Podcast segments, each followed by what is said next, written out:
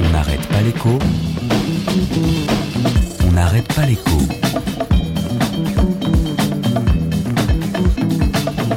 Alexandra Ben Saïd.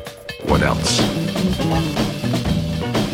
Aux États-Unis, ce ne sont pas les questions économiques qui ont dominé la campagne, c'est vrai. Et pourtant, derrière le phénomène Trump, derrière la percée Sanders, la peur du déclassement des uns, le sentiment d'injustice des autres. Ce qui corrode l'American Dream en 2016, bien sûr, ce sont des choix de politique économique.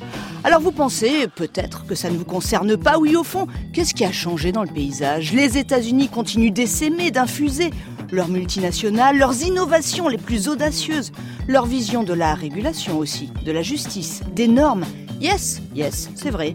Mais sous le capot, depuis la crise, quelque chose s'est doucement déréglé. Le moteur américain, il ne fait plus que ronronner. La Chine ralentit, l'Europe tout saute, nous qui avons tant compté sur les USA pour tirer la croissance. Si dans les mois qui viennent, ce ne sont pas eux, alors qui d'autre? What else? What, else? What, what else? On n'arrête pas l'écho sur France Inter.